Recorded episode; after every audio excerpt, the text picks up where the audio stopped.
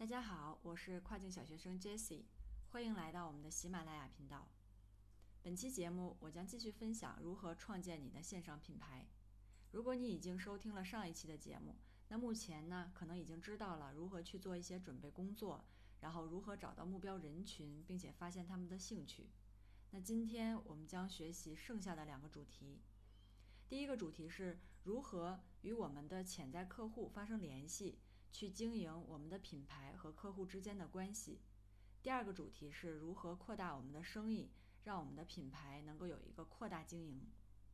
好，首先呢，我们来了解一下如何去经营我们的这个品牌和客户之间的关系。这里呢，我会分享四个要点。第一个要点是我们要以品牌故事为抓手，向潜在客户去介绍自己。那在上期节目，其实我们已经提到过关于品牌故事的这个要点了。不管你做的是独立站还是亚马逊，都是要编写一个合适的品牌故事。那老外呢，他非常吃这一套。这个品牌故事让我们的产品师出有名，而且呢，更容易让客户接纳你，和我们的产品找到共鸣。第二个要点是我们要创作有价值的内容，分享给我们的潜在客户。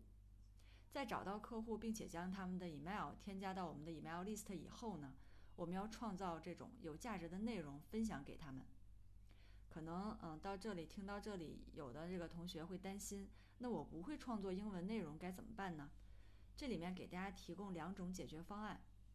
第一种是我们可以和一些网上的这个兼职老外合作，比如说像在 Fiverr 上面找到一些老外，让他们批量的生产一些内容给我们。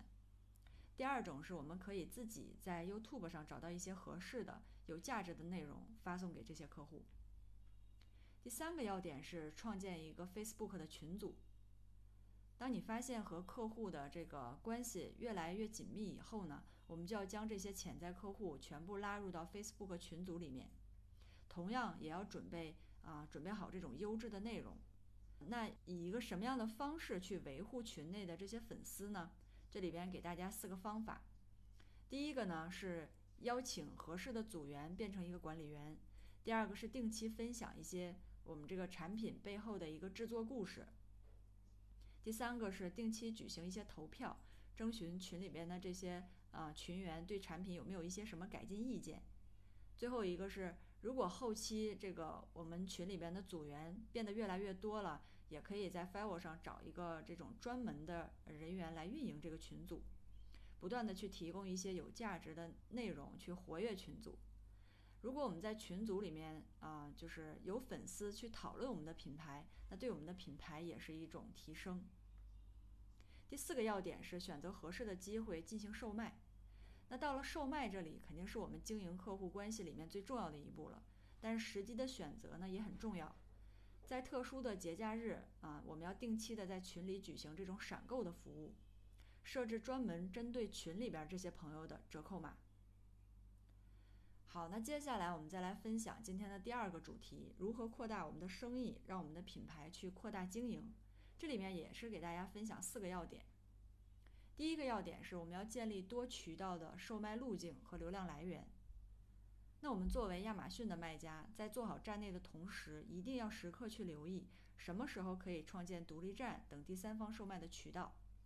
那我们之前也说过，对于小白卖家来说呢，开设独立站的紧迫性并不是那么强，而且独立站的投入啊其实也比较大。但是我们可以在运营亚马逊店铺的同时呢，开启自己的内容营销博客。这样可以为后续的新增收获路径做准备，新增售卖渠道和流量来源呢，也是我们增加销售额一个非常非常重要的方式。同时，也可以更好的预防，一旦亚马逊或者是其他流量渠道被关闭，我们的销售额不至于跌入谷底。第二个要点是我们要添加更多的产品，这个主要是为了扩充目前已经有的这个产品线，那这也是我们增加销售额的一个非常有效的手段。我们增加的这些产品呢，既可以是呃在颜色方面的上面的一个增加，也可是和现在呃售卖的产品形成在功能上呀，或者是其他形式上互补的这种产品。我们尽量不要添加和我们现有的这个产品没有任何联系的这些商品。第三个要点是添加自动化的店铺运营功能。目前国外的好多优秀的亚马逊卖家，三个人的团队就可以做到每年差不多达到一千万美金的这种生意。那原因就在于，由于国外它这个人工成本非常的昂贵，就逼着很多的这种自主创业者更加的去依赖工具的帮助。那这样其实是可以省掉很多不必要的人力资源。